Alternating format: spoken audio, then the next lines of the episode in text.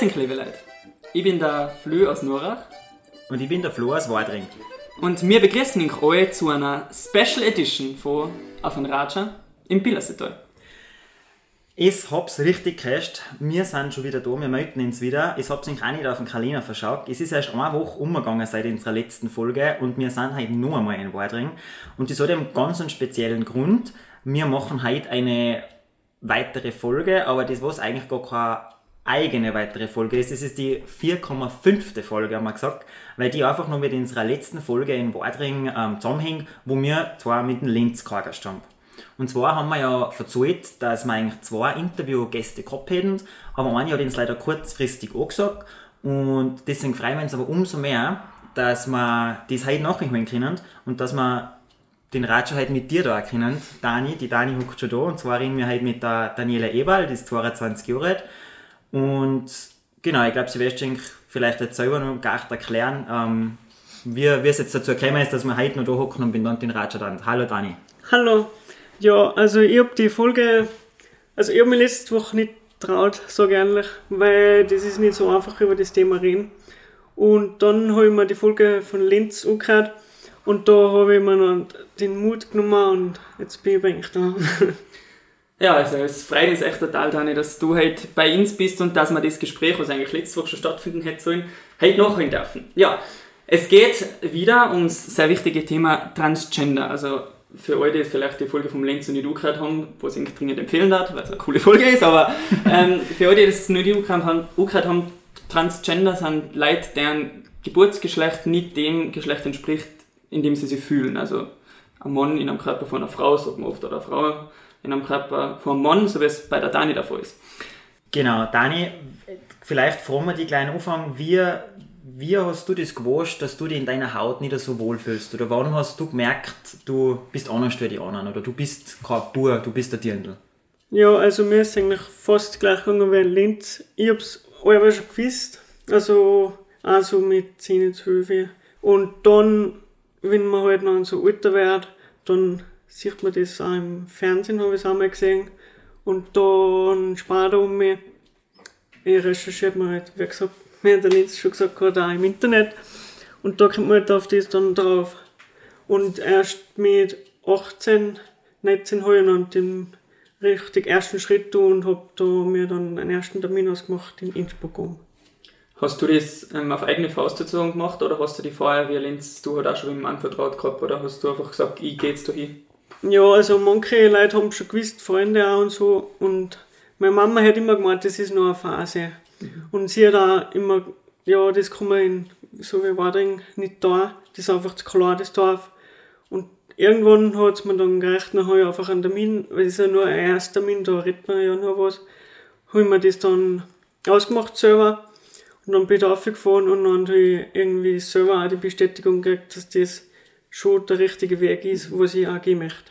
Aber du hast immer schon gewusst, gefühlt, wie auch immer, dass, dass du kein, der Anführungszeichen, normaler Bub bist. Ja, es ist so, weißt du, in Wading, da sieht man es nicht wirklich viel, wie es also, wie der Weg dahin gehen könnte. Mhm. Man ist lang einfach nur ein Bub und hat es versucht zu verstecken und irgendwann habe ich mir dann gedacht, ja, jetzt gelang's, ich will, mehr, ich will keine Lüge mehr leben, ich möchte einfach mein richtiges Leben leben. Wahnsinn. Wie, wie schaut es dann aus, Dani, wenn wir jetzt das Ganze betrachten, wenn wir letzte Woche mit Lenz drüber geredet, wie es eben ist, wenn man als, als Frau geboren wird und aber eigentlich ein Bub oder ein Mann ist und eben den Weg macht. Wie ist das jetzt medizinisch gesehen? Was sind da für Unterschiede? Wie schaut jetzt dann die, die Behandlung aus? Oder gibt es da so eine Art Hormontherapie, wie Lenz verzählt hat, dass man jetzt dann vom Bub zur, zum Dirndl vom, vom Mann zur Frau? Ja, genau. Also da Zuerst hat er uns das Erstgespräch, dann hat er uns für bestimmte Untersuchungen dann und psychologische Untersuchungen, bis man dann die Freigabe kriegt für die Hormone. Und wenn die Hormone dann einsetzen, dann an dem Tag, da ist uns einfach so froh, dass uns endlich nicht mehr als Mann weiter ähm, wächst, sage ich mal, sondern nur noch, es kann nur noch besser werden, sagt ganz.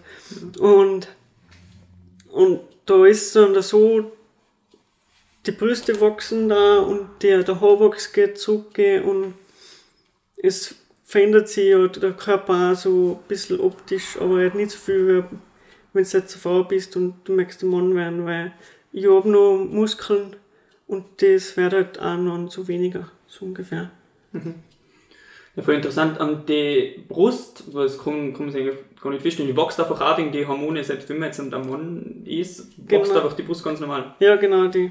Also, gestern wir sagen, ah, wird's nicht, aber Aber Ah, Körbchen.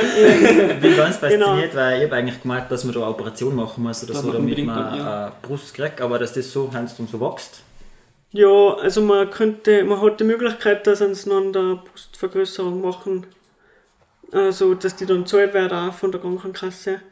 Aber da muss uns halt dann aussuchen und Aber das hast du jetzt noch nicht, du. Nein, da man muss ja auch, Deine Brüste sind noch ganz Ja, all natural. ja genau, man muss ja auch von den Hormonen bis zur Geschlechtsumwandlung und bis zur Vergrößerung für die Brüste muss uns ja ein Jahr warten, weil sich das alles einwächst und einbindelt. Für das heißt, man muss die Hormontherapie äh, eine gewisse Zeit lang machen, bis man da dann die gewissen Operationen und nächsten Schritte setzen kann. Dann so. Genau, ja. Ja, also eine Operation habe ich jetzt gehabt, die Nase nehmen. Die habe ich mir verschönern lassen, sage ich mal so. Und das muss uns halt dann selber zahlen. Okay. Ja, äh, dann geschlechtsangleichende OP, die lässt du auch auf jeden Fall machen, oder? Weil es gibt auch Transgender, bei denen das, für die das keine Option ist, einfach die aber mit ihrem Geschlecht weiterleben, aber du möchtest es auf jeden Fall machen lassen. Ne? Ja, auf jeden Fall, weil ich möchte ja irgendwann einmal einen Partner haben und dann auch halt Geschlechtsverkehr. Logisch. ähm, wir haben gerade vorher geredet, so eine geschlechtsangleichende OP ist unglaublich teuer, oder? genau, ja. Also kurz, da kann ich genau Zahlen Ja. nicht sagen, aber Was, was sind das für Bereiche? Wie viel kostet das?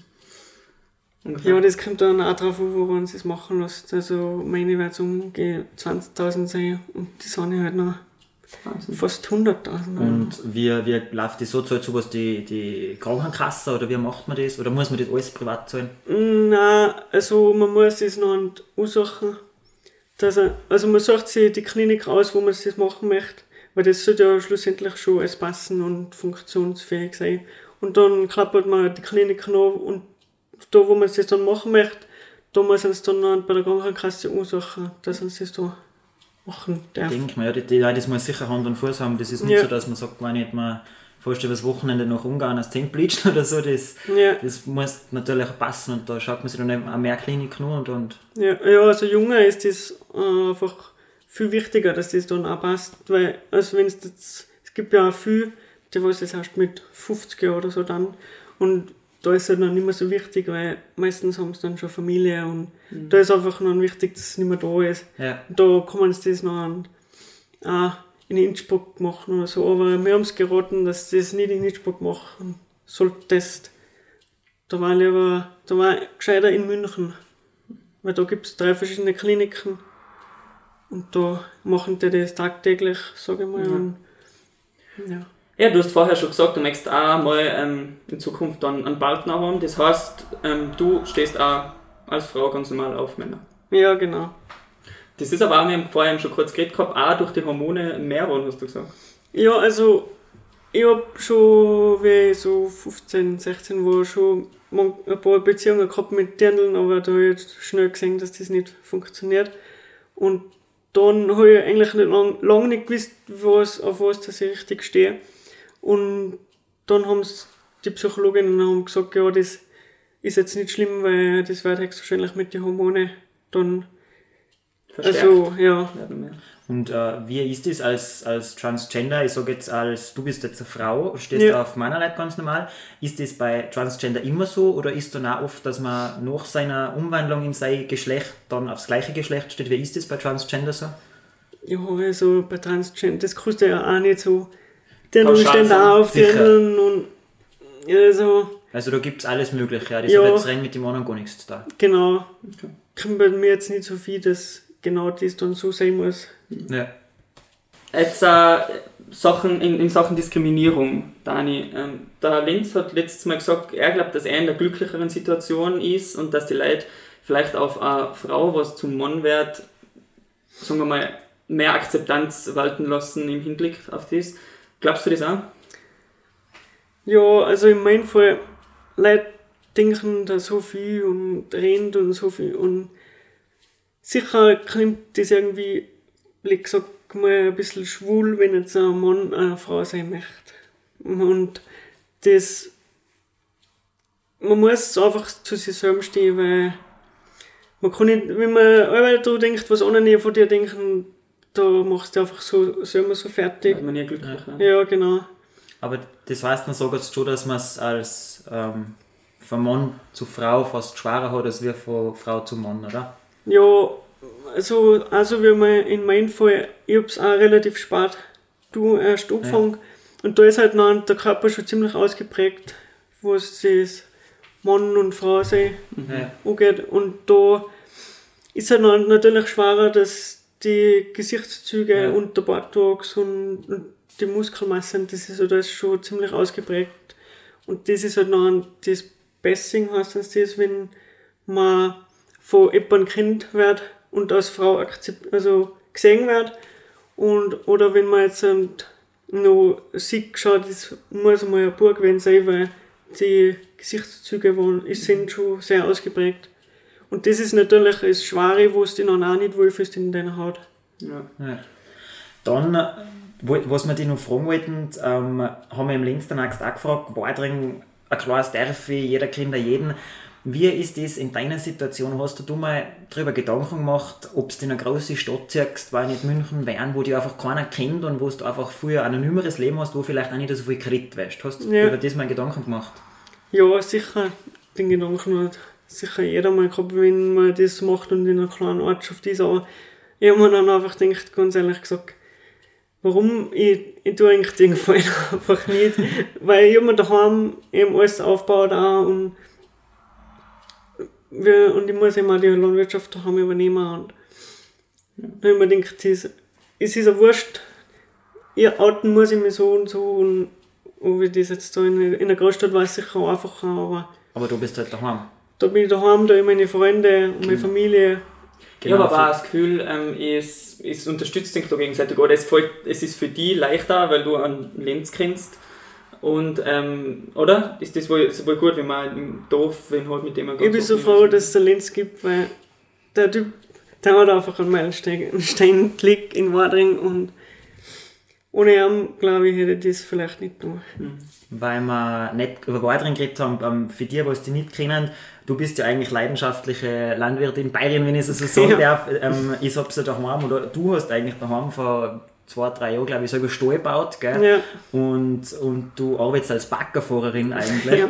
Und wie, wie ist jetzt das, wie, wie geht es dir da als Frau, wenn die Leute sagen, wenn du zu Leuten sagst, du arbeitest als Baggerfahrerin? Ich meine, es gibt, glaube ich, keinen, keinen typischen Männerberuf als ein Baggerfahrer, aber du bist eine Baggerfahrerin. Und wie, wie geht es dir da im Berufsleben zum Beispiel so? Ja, das ist eigentlich, heutzutage kann sowieso jeder alles da. Es gibt Bauleiterinnen, Poliererinnen, wenn ich das so sagen Ja. darf. Man, ich, ich tue das einfach gern und mir taugt das und, und habe auch meinen Freundeskreis in der Firma. Und das war auch so schön, wie ich durch das angefangen habe. Und dann wollte ich kündigen in der Firma, weil ich mir gedacht habe, der akzeptiert das nicht. Und dann haben ich gekündigt und dann haben die das aber hinter mir gefragt, dass ich das vorhabe und dann haben sie mich angerufen und gesagt, Dani, bitte komm wieder, wir haben überhaupt kein Problem mit denen. Wir mögen die alle so gern, bitte komm einfach wieder. Ah, lässig, ja. Voll cool. Ja, eben, man, sofort, wenn man die auf Social Media ein bisschen verfolgt, sieht man einen Haufen Fotos von Bagger und Traktoren und, und aber man sieht auch ganz interessanterweise Fotos noch, auf Facebook zumindest, von dir als Bur. Ja. Ähm, hast du das ganz bewusst nie ausgedacht? Bewusst, ja, es gehört einfach zu mir dazu, es gehört zu meiner Vergangenheit und es war nicht passiert, wenn die Vergangenheit nicht so war, wie es war, sage ich mal. Und vielleicht tue ich es einmal aus, wenn es alles mal vorbei ist. Aber die, was mich kennen, wissen es eh und was Die? Reaktionen von den Leuten eigentlich interessant ähm, zum Sehen und wenn man jetzt die Daniela Eberl auf Facebook anschaut und dann swipet man das Profilbild weiter und auf einmal ist da ein ganz anderer Mensch. Ja. aber, Aber- aber, total lässig, dass du auch sagst, ähm, so quasi das kriegst zu dir dazu, das war früher und das Ja.